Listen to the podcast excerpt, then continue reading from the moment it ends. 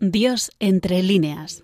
Tronco en que nací, Un programa dirigido por Paloma Fanconi.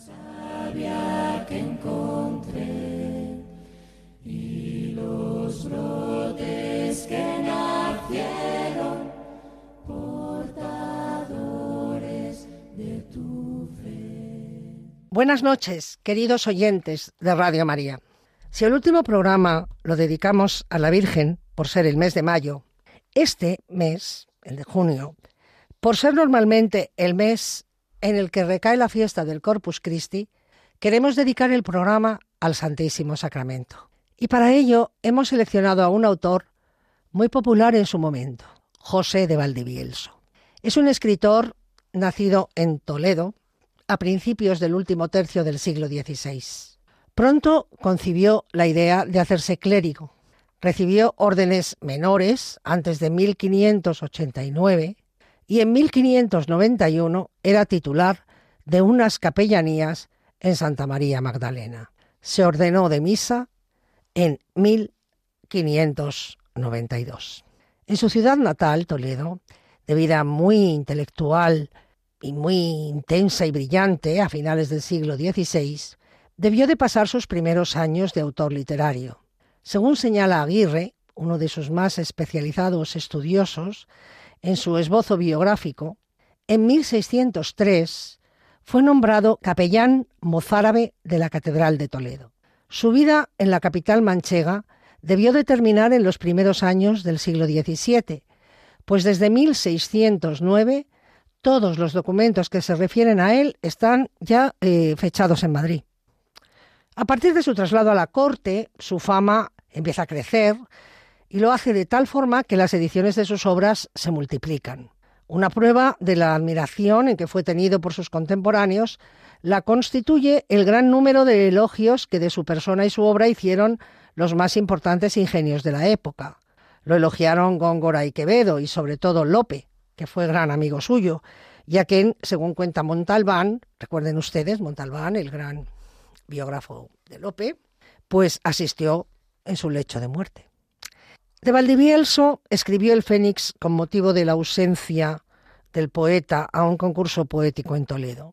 Verdad es que no han escrito algunos raros ingenios que por humildad dejaron de publicar sus concetos, pero pondrán sus canciones cuando se impriman los versos, para mostrar que son hijos vuestros, imperial Toledo, de los cuales es el uno el maestro Valdivielso, que mejor dijera yo, Valdivielso, mi maestro. Estableció don José también amistad con autores del momento tan señalados como Cervantes, que lo elogió en su viaje del Parnaso, libro del cual fue Valdivielso aprobante, como también lo fue de la segunda parte del Quijote, de 1615, o de las ocho comedias y ocho entremeses y del Persiles, su última obra, como vimos el programa del mes pasado. Fue amigo también de Vicente de Carducho y Salas Barbadillo, entre otros. Tres años después de la muerte de, de Lope, en 1638, en la calle Mesón de Paredes muere nuestro escritor y fue enterrado como su amigo en la iglesia de San Sebastián. Toda la obra de José de Valdivielso es sacra. De hecho, un dato acerca de este escritor que señala la crítica como algo singular es que no hay en su producción ninguna obra de carácter profano. Su primera publicación fue Vida, Excelencias y Muerte del gloriosísimo patriarca y esposo de Nuestra Señora San José, del año 1604. Según se nos dice en el prólogo al lector de la obra, este poema fue escrito para Su Majestad y otros príncipes a instancias del prior del célebre santuario de Nuestra Señora de Guadalupe, Fray Gabriel de Talavera. Es un poema épico, compuesto en octavas reales, y que alcanzó un extraordinario éxito, porque entre 1607 y 1612 ven la luz nada menos que nueve reimpresiones. Esto eh, en el siglo XVII es absolutamente extraordinario, señores, absolutamente extraordinario. Menos popular fue otro poema heroico que publicó en 1616 titulado Sagrario de Toledo y en el año 1623 se edita su obra Exposición parafrástica del Psalterio y de los Cantos del Breviario, en cuya dedicatoria el autor hace saber que el libro fue escrito a instancias de Felipe III, dando fe así del prestigio que había alcanzado en la corte. De 1630 data su libro Elogios al Santísimo Sacramento, a la Cruz Santísima y a la Purísima Virgen María Nuestra Señora, que es, según declara el propio autor, cito, uno como manual que puede servir de compañero al oratorio, a la conversación y a la soledad. En él, según señala Aguirre, se encuentran las mejores muestras de poesía culta de nuestro poeta. Hecha esta panorámica general de la vida y de la obra del autor, paso a la obra central y más exitosa de toda su producción, que es el eh, romancero espiritual. El éxito editorial de la obra es absolutamente extraordinario. Se publicó por primera vez en 1612 y hasta 1680 se reimprime 13 veces más, algo insólito, como ya les he comentado, en la literatura de la época. Es la obra más característica del estilo del autor, en el sentido en que se utiliza con enorme frecuencia la transposición a lo divino de textos poéticos de tipo popular, como hará, lo veremos luego, con sus autos sacramentales. La obra está dedicada al ilustrísimo señor el cardenal de Sandoval, arzobispo de Toledo, inquisidor general y del Consejo de Estado de Su Majestad mi Señor. Las razones dadas por el autor como justificación a la publicación de esta colección de poemas se encuentran en el prólogo al lector. Vaya por delante, señores oyentes, que es una práctica común de los libros publicados en, los siglos de oro, y ya lo hemos visto en otras ocasiones. ¿no? Se antepone a la obra un prólogo dirigido al lector, en el cual los escritores exponen normalmente los motivos y la finalidad que persiguen al publicar su obra. Suelen contener una petitio benevolentia, ¿no? es decir, una solicitud al receptor de que sea benevolente con los defectos que encuentre en su obra. Pues bien, en esa declaración de intenciones, podríamos decir, que constituye el prólogo al lector, en esta obra señala Valdivielso, todos pretenden en sus versos aprovechar enseñando o entretener divirtiendo. Es este un principio que, a partir de la epístola Pisones de Horacio, ilustrará gran parte de la literatura de nuestra época áurea y que ya hemos visto en autores tan preclaros como Tirso de Molina, recordarán ustedes, ¿no? que llega a titular una de sus obras cumbre de intencionalidad religiosa, Deleitar aprovechando. Bien, pues con esta intención ha publicado Valdivielso romances, letras y villancicos. Aclarada esta primera voluntad, pasa a la segunda, y dice que la ha escrito también por no ver algunos traslados de ellos que degeneran tanto de la verdad de su original que los desconoce el Padre que los engendró. Es decir, y lo veremos, como se difundían oralmente estos poemillas en muchas ocasiones, se variaban los versos originales, y el autor, al publicarlos impresos, fija el texto y lo protege de posibles adulteraciones. Primera y segunda. Vamos a la tercera de las intenciones que declara en el prólogo al lector. Porque muchos siervos de nuestro Señor, así religiosos, eclesiásticos y seglares, me han venido a dar gracias, por lo que yo se las doy y se deben a su divina majestad, alentando mi desgana con hacerme seguro que, en confesiones y fuera de ellas, saben que he tomado por instrumento alguno de estos versos para conversión de algunas almas envejecidas en culpas, persuadiéndome que, leyéndolos muchos, se podrán reducir algunos. O sea, que tiene una intención pastoral de convertir almas a través de sus versos. Y la última finalidad la declara del siguiente modo. Por obligar a los ingeniosos hijos de mi patria, es decir, a los toledanos, y a los divinos ingenios de esta corte, es decir, a los de Madrid, para que estampen los papeles que en esta consideración se han celebrado, con admiración, devoción, lágrimas y aprovechamiento de los oyentes, pues por humildes ninguno tenía por qué ser más encogido que el que menos merece, como yo de mí lo confieso con toda confusión. En estas palabras vemos una afirmación expresa ya, de que antes de que se imprimieran, estampen, ¿eh? Ya habían sido recitados oralmente y habían provocado devoción, lágrimas y aprovechamiento. En resumen, la intencionalidad de Valdivielso es que sus poemas sirvan para la conversión de pecadores, devoción de fieles y que mm, se transmitan como fueron escritos, no corrompidos. ¿no? Por eso, encontramos en el libro muchos poemas dedicados a pecadores arrepentidos. Y es significativo que el primer poema del romancero espiritual sea el titulado Romance a la conversión de un pecador y el segundo Romance a las lágrimas de un pecador. Y en esta línea encontramos varios en el conjunto de la obra. Esta intencionalidad pastoral que inspira sus páginas es significativo que vaya unida a una utilización de elementos populares en donde toda una tradición poética que le llega desde la Edad Media se transforma a lo divino. Sintetiza Aguirre.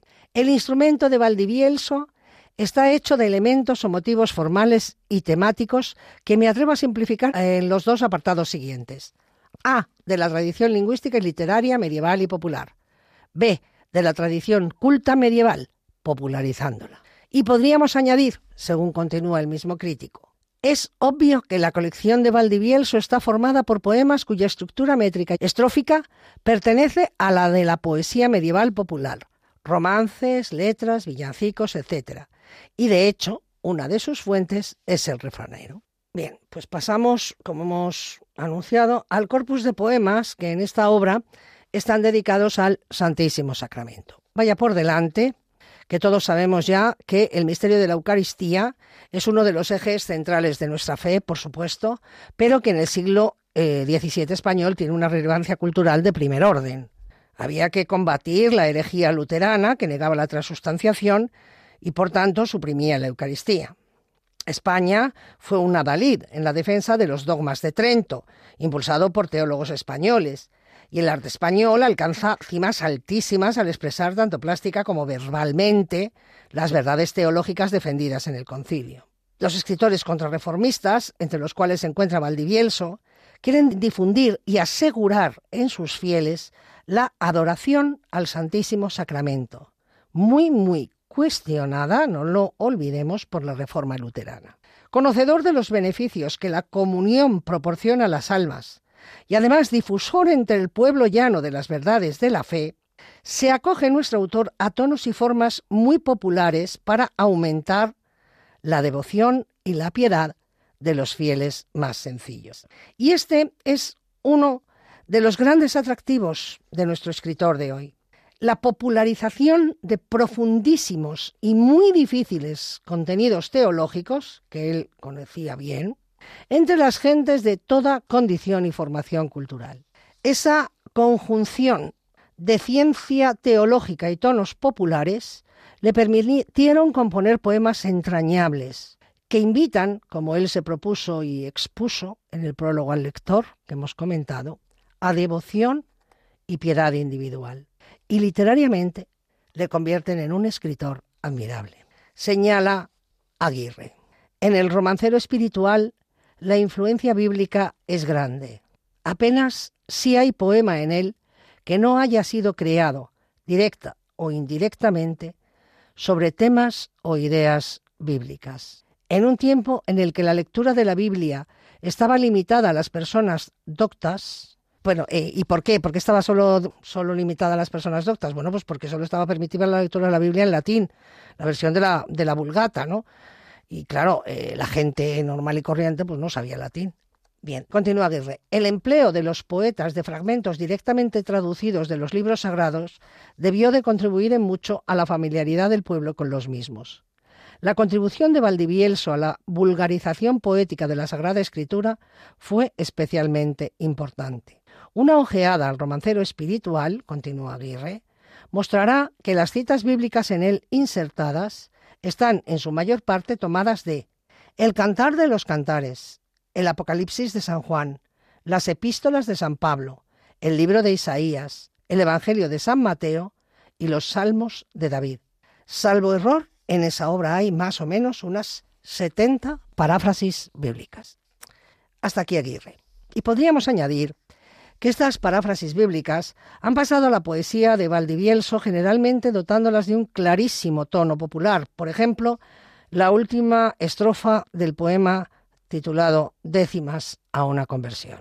Dice, Entréme al pecho derecho, donde está el altar mayor, que encierra aquel pan de flor de que es sagrario mi pecho.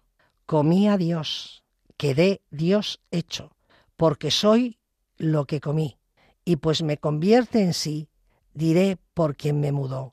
Vivo yo, mas ya no yo, porque vive Dios en mí.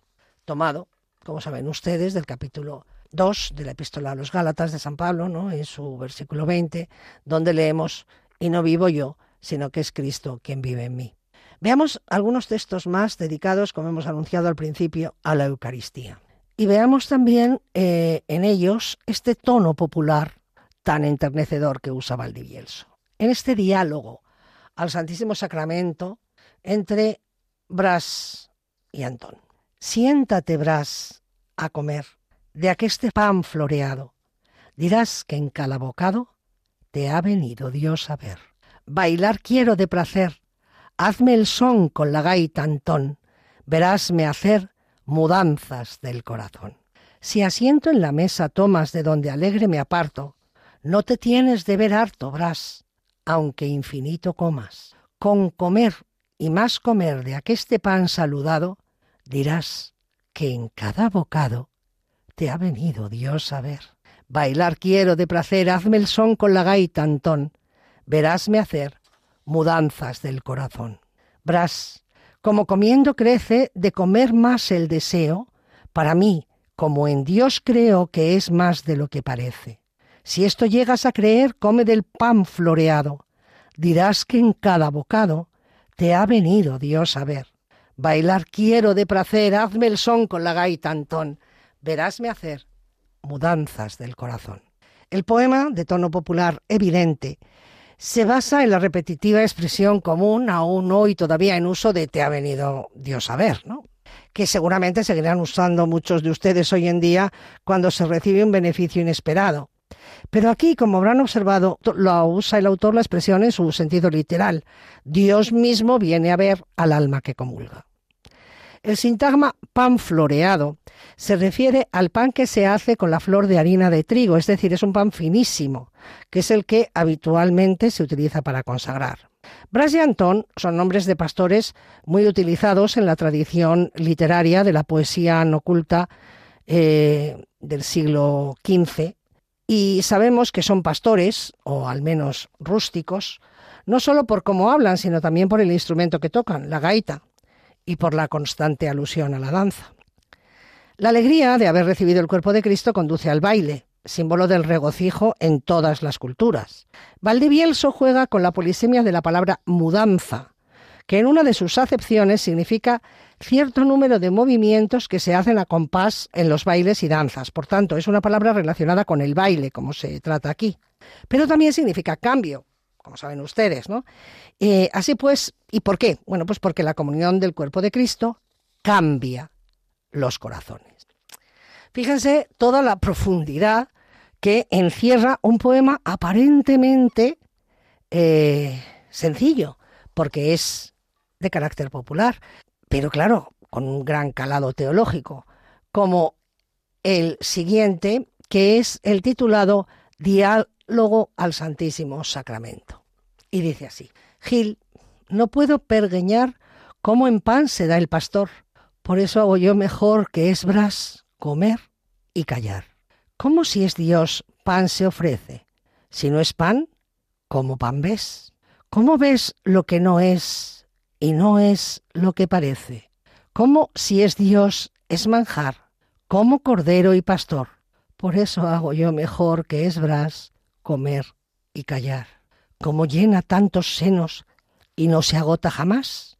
Como mil no comen más y ninguno come menos. ¿Cómo o por qué se ha de dar al esclavo su señor?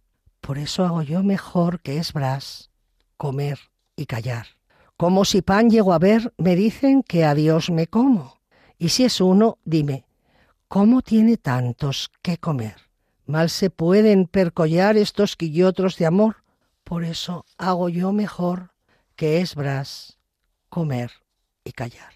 El poema se basa en una de las estrofas del himno Laudación de Santo Tomás de Aquino, ¿no? Concretamente en la estrofa que en Santo Tomás traducida, ¿no? En latín dice non capis, non vides, animosa firmat fides, praeter rerum ordinem. Bueno, traducida. Lo que no comprendes si no ves, una fe viva lo atestigua, fuera de todo el orden de la naturaleza.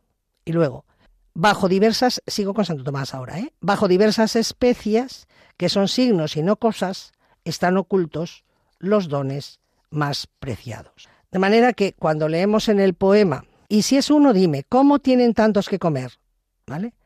Aquí se refiere a la estrofa del poema mm, de Santo Tomás que dice, recíbele uno, recibenlo mil, y aquel lo toma tanto como estos, pues no se consume al ser tomado.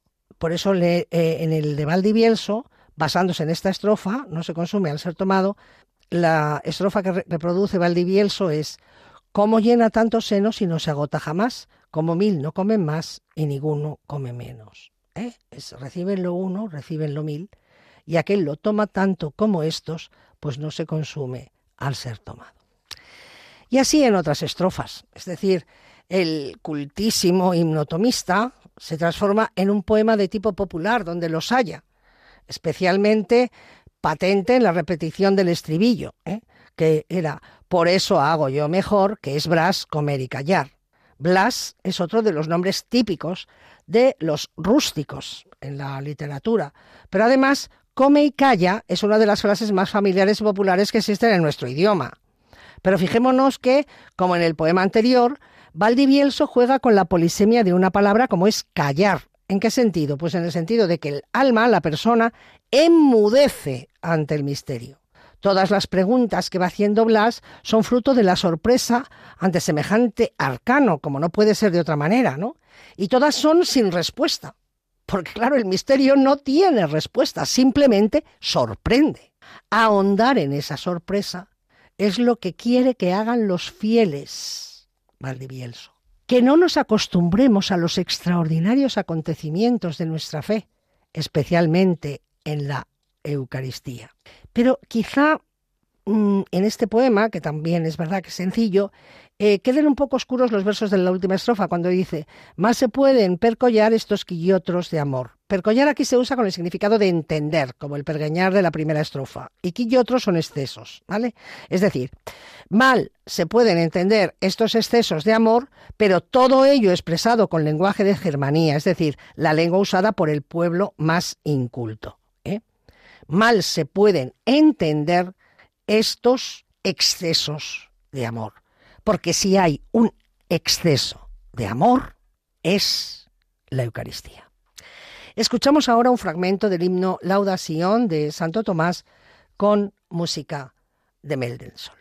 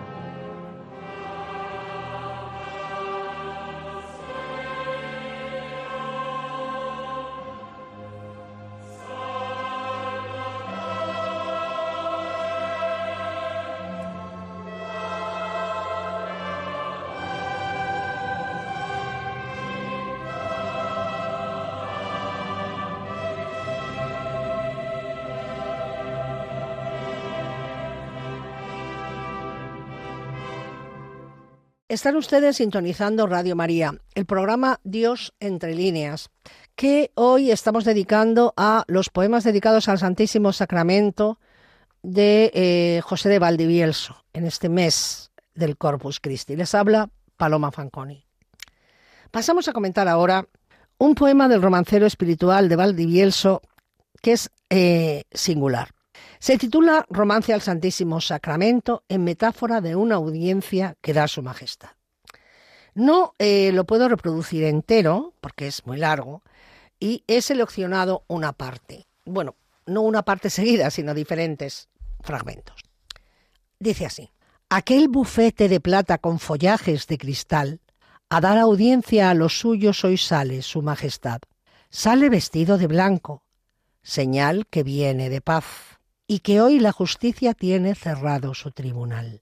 Por hacer bien a los suyos tanto humanado se ha, que todos los negociantes alaban su humanidad.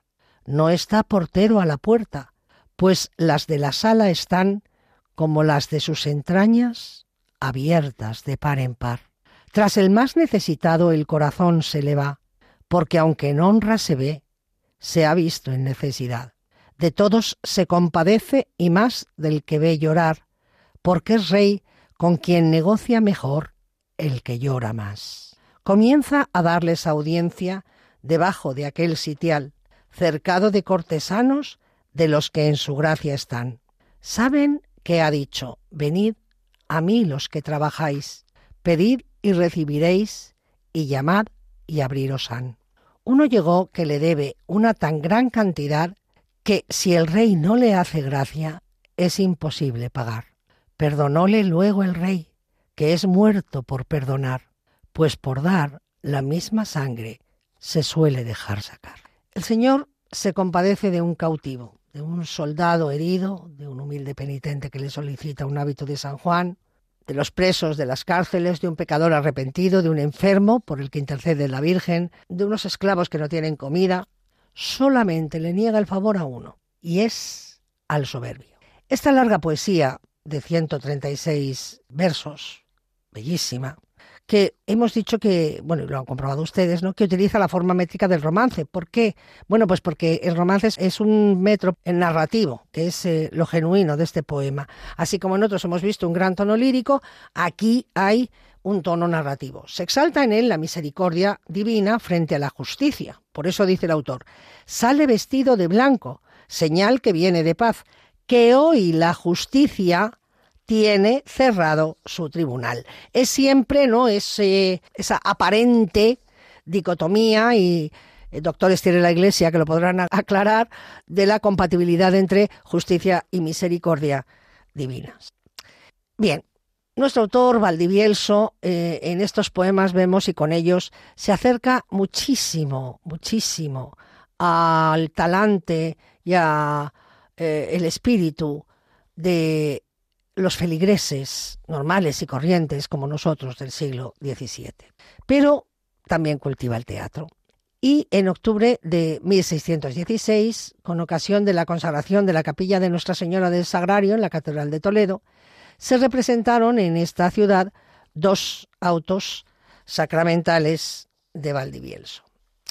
La totalidad de su obra, su obra dramática, quiero decir, se publicó en 1622 bajo el título de Doce autos sacramentales y dos comedias divinas. Bien, Recuerden ustedes también, ya lo vimos, creo que fue hace un par de años, que el auto sacramental es el género, es un género menor, eh, bueno, no menor, perdón, menor no, breve, ¿eh? de teatro breve del siglo XVII, porque se representaba en la mayoría de los ayuntamientos de los pueblos con motivo de la fiesta del Corpus. Y el pueblo iba, iba muchísimo a, verlos, porque el pueblo iba muchísimo al teatro, ya eso, eh, bueno, pues estaba clarísimo, ya se había producido la gran reforma de Lope, y aún antes de Lope ya había auto, pero era una eclosión popular, ¿no? La asistencia a los autos sacramentales.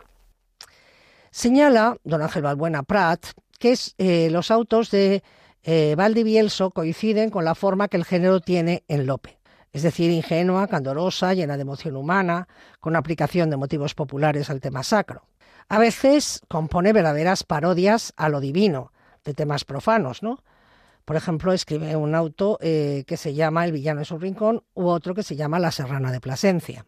Dentro de este arte popular, que casi hace pensar en el mundo de Gil Vicente, señala Balbuena, Valdivielso llega a verdaderas obras maestras, como el auto de El hijo pródigo, por la combinación de frases hechas y cantares, por el acierto de los detalles costumbristas y la poesía. El auto que se acerca más al éxito del hijo pródigo es un auto que se titula el Hospital de los Locos. Este auto es mm, bastante interesante porque tiene una acción muy ágil. Fíjense ustedes que aún hoy en día se, representa y su poesía, entre sátira, fantasía y vitalismo, es muy dramática y eh, muy original. En la Casa de los Locos aparecen culpa, locura, engaño y deleite, que son personajes alegóricos, pero Luzbel, género humano, envidia, gula, mundo y carne, son locos. ¿Por qué son locos? Pues porque no se dejan llevar por la razón, ¿vale? Y luego hay otros personajes, además de los cuatro primeros que les he señalado, que son inspiración, razón, alma, Cristo y San Pedro. El argumento es muy sencillo. En el hospital, este hospital de los locos, ¿no? Pues eh, encerrados viven Luzbel, Adán, la carne, la envidia, la gula y el mundo. Entonces, al director del, del hospital pues le falta un deseado paciente que no ha podido atrapar y ese paciente es el alma. En un día determinado se decide a salir, bueno, pues muy bien parapetado para engañarla y encerrarla para siempre. Y lo que vemos en el auto es si el alma es tan ingenua como para caer en la locura y terminar encerrada en el hospital o si la razón y la inspiración le ayudan a salvarse. Bueno, pues teniendo en cuenta que si se acuerdan ustedes, que ya lo, hemos visto en otras ocasiones, pero bueno, lo repito, que eh, los autos se ponen en escena en unos carros que van recorriendo las ciudades, destaca el efecto dramático que tiene en este auto el baile. Porque en un momento la carne le pregunta a Luzbel, ¿quieres danzar? Y la envidia, Luzbel, el género humano, la carne y la gula, señala la acotación, bailan sin concierto un poco es decir, como orates, como locos. Y con ese motivo, efectivamente, tendrán que bailar sobre los carros, porque se van enumerando todas las danzas más populares del momento, como la baja, el estordión, el villano, la pavana, el caballero, o, por ejemplo, en otro momento, el género humano, muy pensativo, sale a la escena y contempla cómo Luzbel canta el son de la guitarra que tañe la carne, diciendo Guerra, guerra al cielo y la tierra. Bien, en medio de estos arrebatos de locura que se expresan, como hemos visto, pues con música y bailes eh, un tanto caóticos, pues aparece eh, en un momento dado el alma encerrada en una jaula con acciones de loca. ¿eh? Dice la acotación con acciones de loca, es decir, gesticulando como una loca. Y dice, ¿qué es esto? ¿Cómo estoy ciega? ¿Cómo atada y ciega estoy? Qué tristes fieras prisiones en esta jaula me enlazan. Cómo airadas me amenazan negras y horribles visiones. Infierno, la boca cierra. ¿Por qué me quieres tragar? Absorberme quiere la mar. Ahogarme quiere la tierra. Triste, ¿qué es lo que he perdido? Triste, ¿qué es lo que he ganado? La puerta del cielo ha cerrado y de luto se ha vestido. ¿Quién se ha muerto? ¿Quién se ha muerto? Ángeles, ¿de qué lloráis? ¿Para qué voces me dais? Que es dar voces en desierto. Buscáis mi remedio en vano, pues Dios con ira no poca trae un cuchillo en la boca y una navaja en la mano. Envainada que esa espada, ángeles, poneos en medio, no hay remedio, no hay remedio. Entonces, la inspiración, que es un personaje benefactor, se dirige a ella de la siguiente manera. Alma, dame atento oído. Oye solo una razón, dice el alma. ¿Quién eres? La inspiración. Sabe que tarde has venido. Y dice la inspiración.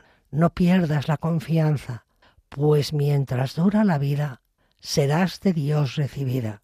Y contesta el alma, con alguna espada y lanza. Y acota el autor. Quédase el alma arrimada a la reja y vuelve en sí. Y ahora interviene la inspiración diciendo, alma enferma, en Dios espera. Llama a tu Dios, a lo que contesta el alma. Ay, Dios mío. Inspiración. De tu remedio confío si lloras de esta manera. A lo que el alma responde. Ay, miserable de mí, que ha sido mi culpa mucha. Inspiración. Alma, tu remedio escucha. Alma, atenta te escucho. Di. Y viene ahora la intervención de la inspiración. Alma, retrato de Dios, bello espejo en quien se mira para su cielo criada, para su esposa escogida, de la casa de tu padre, noble en casta, en bienes rica, pidiéndole tu porción, saliste a buscar la vida. Y aquí, bajo la parábola del hijo pródigo, la inspiración cuenta la vida del alma y termina diciendo bellísimamente, ánimo, esposa de Dios, que Él a buscarte me envía, y Él mismo vendrá a buscarte como a la oveja perdida. Y termina la escena abriendo la inspiración la jaula en que estaba encerrada el alma como una loca y se van juntos. Al final del auto sale Cristo, como era preceptivo, eh, en un género que consistía fundamentalmente en la exaltación de la Eucaristía, y recita un larguísimo solilogio que comienza dirigiéndose al alma del siguiente modo. Esposa del alma mía, en mi casa estás, no temas. Y le explica, en un largo y bellísimo parlamento, cómo con su muerte ha rescatado a todos los hombres. Se marchan todos los demás personajes. Y aquí viene un soliloquio del alma que dice, llego como cierva herida a aquestas fuentes de amor, y al hombro del buen pastor como la oveja perdida como el pródigo arrojado al anillo y a la estola, y de entre una y otra ola llego al puerto deseado. Llego como indigna esclava a segunda redención, a lo que contesta San Pedro. Y aquí comienza el perdón a donde el acto se acaba y termina. Valdivielso imprime a lo alegórico, propio del auto sacramental, como sabemos, un aire de vigoroso realismo, aprendido, continúa Valbuena, de sus visitas al famoso manicomio, el manicomio del nuncio de su ciudad natal. ¿Mm? Bueno, pues más en la línea de los autos sacramentales de Lope y de Tirso son otros autos, como por ejemplo la Serrana de Plasencia. Bueno, el Hospital de los Locos ya digamos que lo he intentado resumir un poco, vean ustedes que es eh, bueno pues bastante original ¿eh? y, tiene, tiene su, su nervio poético. La Serrana de Plasencia, sin embargo, es una obra de ambiente pastoril, donde el aire popular característico de Valdivielso se evidencia, por ejemplo, en la utilización de romances conocidísimos, como una escena en la que sale el esposo, que es Dios, vestido de pastor, junto a Razón y Desengaño, los personajes alegóricos, y el autor pone en boca de la razón un conocidísimo romance que eh, nos traslada a las serranillas del Marqués de Santillana, ¿no? Allá en Garganta la olla, en la vera de Plasencia, salteóme una serrana pelirrubia ojimorena, recogidos los cabellos debajo de una montera, una ballesta en el hombro y su espada en la correa, a saltear caminantes se sale por la ladera. E inmediatamente lo adapta a lo divino. Este auto se basa en la imagen esponsal del alma con Cristo, el esposo, al cual ha sido infiel, y que al final, ayudada por el desengaño, vuelve la vista a Dios y éste, esposo fiel, misericordiosísimo, la perdona. Valen menos en Valdivielso, menos que los autos valen las comedias, pero tiene dos, el nacimiento de la mejor y el ángel de la guarda. Es un autor, José de Valdivielso, de versos entrañables y fácilmente inteligibles para cualquiera que esté a la escucha. Su celo pastoral le hizo no dedicar su ingenio poético para otra finalidad que no fuera de contenido sacro, y condensando verdades teológicas y dogmas de fe de profundísimo calado intelectual, supo, como pocos, conjugar este docto saber tan arcano con unos aires populares que recogió de la más tradicional de nuestra producción literaria. Dotó así a sus versos de una aparente ingenuidad y sencillez que los hacen verdaderamente conmovedores, como es conmovedor el misterio que ensalza y en el que hoy hemos centrado nuestro programa, la condensación de algo tan excelso como es la mismísima divinidad en un pan consagrado que es el cuerpo de Cristo, Jesús sacramentado, a quien tantos poetas y músicos han cantado, entre ellos nuestro escritor de hoy, José de Valdivielso. Escuchamos ahora Reloj que señala, cantada al Santísimo con violines y oboe, de José Torres, músico español de finales del siglo XVII y principios del XVIII.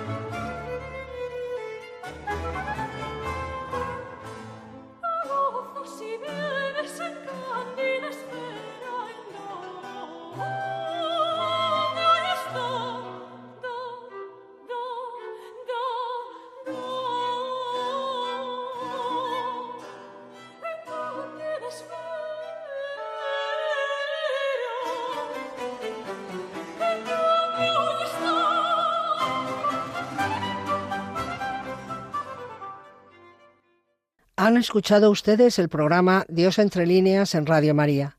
Si quieren ponerse en contacto con nosotros, pueden escribir un correo electrónico a la dirección diosentrelíneas@radiomaria.es.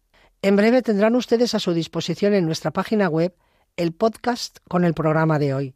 Muchas gracias por habernos acompañado esta noche. No se vayan, les dejamos con nuestros informativos.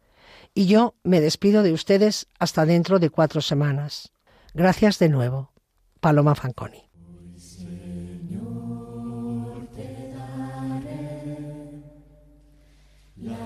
Gracias por mi vivir, por la tierra y mis amigos, porque siempre fui feliz. Dios entre líneas. Tronco que nací. Un programa dirigido por Paloma Fanconi.